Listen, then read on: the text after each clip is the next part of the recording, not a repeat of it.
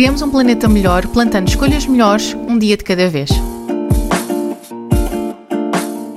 Olá, sejam bem-vindos e bem-vindas ao segundo episódio do podcast Plantando Escolhas, em que falamos sobre sustentabilidade de uma forma fácil de entender, pelo menos é esse o meu objetivo, e também de modo a que nós possamos realmente aplicar no nosso dia a dia. Como tinha dito no episódio passado, esta temporada tem o apoio do Lidl, que tem vindo a implementar várias práticas para a sustentabilidade social e ambiental, que nós vamos falar, e é também filmada no Seventh Branch, que é um parceiro nosso, e se estiverem a assistir a partir do YouTube, podem ir-me vendo aqui em vários cantinhos uh, da, da localização perto da Avenida da Liberdade. Hoje está assim um bocadinho de frio também é normal para esta altura do ano. Tenho aqui a minha bebidinha uh, quentinha e isto é mesmo a propósito, porque nós vamos falar sobre uh, aquecermos a nossa casa, sobre termos, criarmos um ambiente mais uh, aconchegante nas nossas casas, evitando o desperdício de energia e também não tendo de fazer grandes investimentos na remodelação da nossa casa, porque Obviamente, nós uh, podemos fazer aqui grandes mudanças para tentarmos ser mais eficientes energeticamente, mas também é importante nós tentarmos aprender aqui algumas formas de contornarmos uh, a nossa realidade e tentarmos uh, ter assim um inverno sem frio e com menos desperdício de energia. Nós vamos então falar sobre várias uh, práticas que podemos aplicar para a climatização da nossa casa nesta altura do ano. Isto é importante por várias razões, na verdade. Então, isto é importante do ponto de vista económico, obviamente. As despesas com eletricidade, gás e outros combustíveis podem representar entre 16 e 26% das nossas despesas totais em habitação e também é obviamente muito importante do ponto de vista ambiental. A nível global, o, o consumo energético, a energia é responsável responsável por cerca de 70% das emissões uh, de gases de efeito estufa e 11% corresponde à utilização de energia em edifícios residenciais. Por isso, nós temos aqui uma boa oportunidade para contribuir para a redução das emissões de gases de efeito de estufa e é importante, para além de contribuirmos para a redução das emissões de gases de efeito de estufa através de uma redução do consumo de energia, também é obviamente importante uh, fazermos uma transição para fontes de energias renováveis, como a energia solar, a energia eólica e a energia geotérmica. E começando exatamente por aí, porque é um tema que nós não podemos contornar, uh, faz muito sentido nós tentar tentarmos uh, utilizar fontes de energia renováveis para fornecermos uh, a nossa casa e existem algumas formas gratuitas de o fazermos que eu já vos vou explicar. Mas antes, vou só falar-vos aqui muito rapidamente sobre as práticas que o Lidl já tem vindo a aplicar aqui nesta parte da eficiência energética, que são mesmo muito interessantes e eu fiquei muito contente de, de saber isto. Desde 2019, que foi quando eu comecei o Planta Choice, uh, toda a eletricidade que alimenta as lojas, a sede e os entrepostos do Lidl provém de fontes de energia renováveis. change. Isto inclui a energia utilizada para a refrigeração dos produtos, a iluminação, a climatização das lojas, dos entrepostos da sede e também para uma coisa que, que é muito importante e eu fico mesmo muito, muito contente de ver, para o carregamento dos veículos elétricos. Por isso, se forem carregar os vossos veículos elétricos, eu não tenho um, mas se tiverem, uh, podem carregá-los no Lidl e ficam seguros de que estão a carregar com, com fontes de energia renováveis, que é muito importante. Nós fazemos isto, nós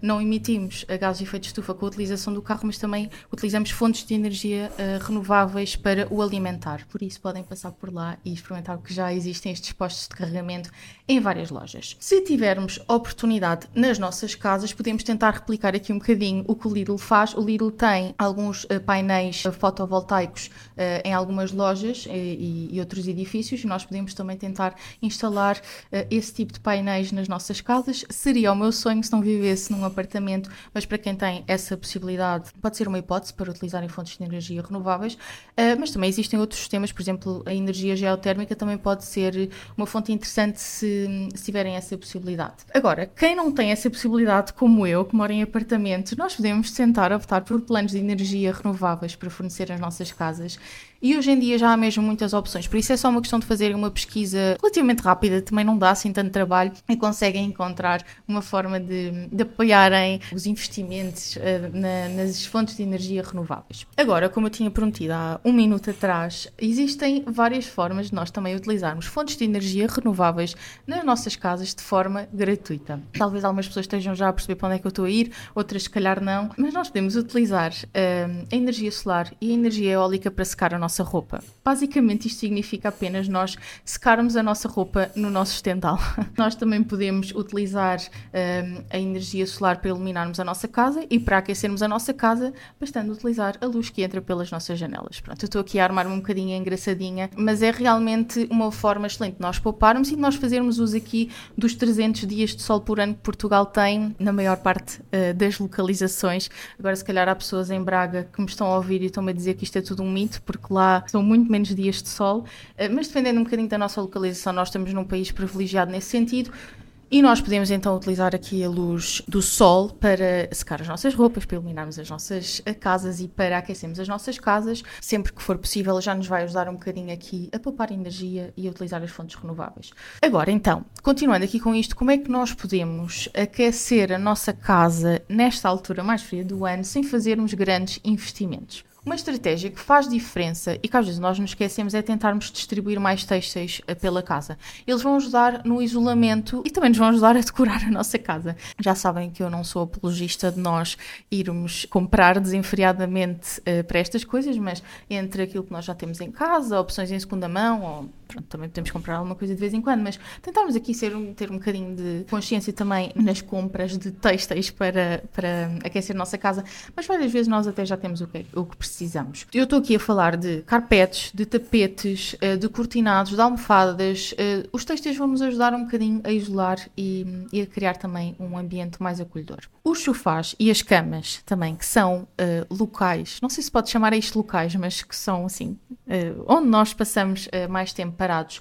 Se estiverem encostados a paredes interiores, também, também vão estar tendencialmente mais protegidos do frio do que se estiverem encostados a paredes exteriores. Por isso, também é uma boa forma de darem assim um ar novo à vossa decoração, sem terem de investir nada. É só trocar as coisas de sítio, se tiverem uh, sofás ou camas encostados a paredes exteriores. E também vai ajudar aqui um bocadinho na climatização Quer dizer, não é bem na climatização, é em resguardar-nos um bocadinho do frio. Também podemos aproveitar o calor residual do forno para aquecermos a casa. Eu acho que há muitas pessoas que, que, já, que já fazem isto. No fundo, é simplesmente quando nós acabamos de cozinhar, nós abrimos a porta do forno, com o forno desligado, ok? Não vamos estar a aquecer a nossa casa com o forno, senão é um gasto energético estrondoso. Mas quando paramos de cozinhar, uh, abrimos a porta do forno e deixamos o calor uh, espalhar-se pela casa. Várias vezes eu a cozinhar até tento aproveitar o próprio calor residual ritual para acabar de cozer os alimentos, ou seja, eu desligo o forno um bocadinho antes dos alimentos estarem totalmente preparados, eles ficam lá fechados ainda com o calor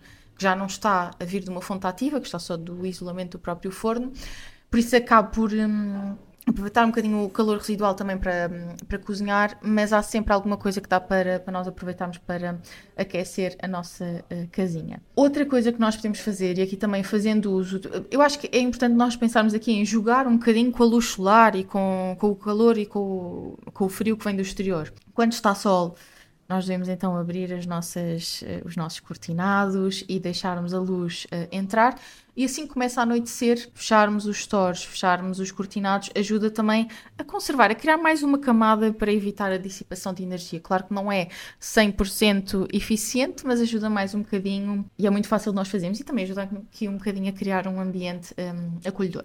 Nós podemos fazer pequenos investimentos a isolar melhor as nossas portas e janelas. Se tiverem a possibilidade de ter mesmo ajuda profissional e de fazer uh, um investimento até mesmo para trocar portas e janelas, pode ser uma forma de tornarmos a nossa casa mais eficiente. Mas para quem não vai fazer esse tipo de investimento, nós podemos usar fitas de calafetagem ou fitas de borracha adesiva para, hum, para ajudarmos um bocadinho no isolamento. E outra coisa muito gira também que se pode fazer, que eu há, muito, há muitos anos, quer dizer, eu tenho o, criei o Planted Choice em 2019, por isso não foi há muitos anos, mas foi logo no início eu fiz um direto uh, que, que, até era a propósito deste tema assim da eficiência energética e de poupar energia, em que estive a fazer uma, uma almofada daquelas assim em chouriço. Um, sabe, eu acho que sabem o que é que eu estou a dizer. São aquelas almofadas assim compridinhas que nós podemos pôr na base das janelas ou na base das portas, principalmente e que nos ajuda a, um, a também isolar um bocadinho um, a entrada de frio. Se não, não encontrarem esse direto e se quiserem ver, uh, falem comigo, deixem um comentário pelo YouTube,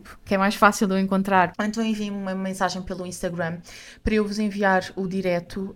Um, também há tutoriais pela internet, na verdade é muito fácil de fazer e também é uma forma de aproveitar assim retalhos de tecido para quem souber costurar para isolar um bocadinho as nossas janelas. Quando utilizarmos o aquecedor, que acaba por, por vezes ser um bocadinho inevitável em algumas casas. Uh, claro que é importante nós tentarmos aumentar as nossas camadas de roupa antes de utilizarmos aquecedores. Eu faço muito isso. Eu encho-me de roupa, encho-me de mantinhas e só ligo o aquecedor em último dos últimos casos. São mesmo poucas vezes em que, em que eu tenho de ligar o aquecedor em casa para me aquecer. Às vezes até, já, eu acho que já liguei mais para secar a roupa do que propriamente para eu não devia fazer isto, mas uh, para aquecer acaba por ser fácil. Ponto camadas de roupa. Em Portugal também não, quer dizer, depende das zonas, mas não temos um frio assim tão extremo na maior parte dos sítios, por isso podemos fazer isso. Mas se utilizarmos o aquecedor, podemos fechar as divisões que precisamos que estejam mais quentes. Imagina, estamos a fazer uma tarde de domingo no sofá da sala e não tencionamos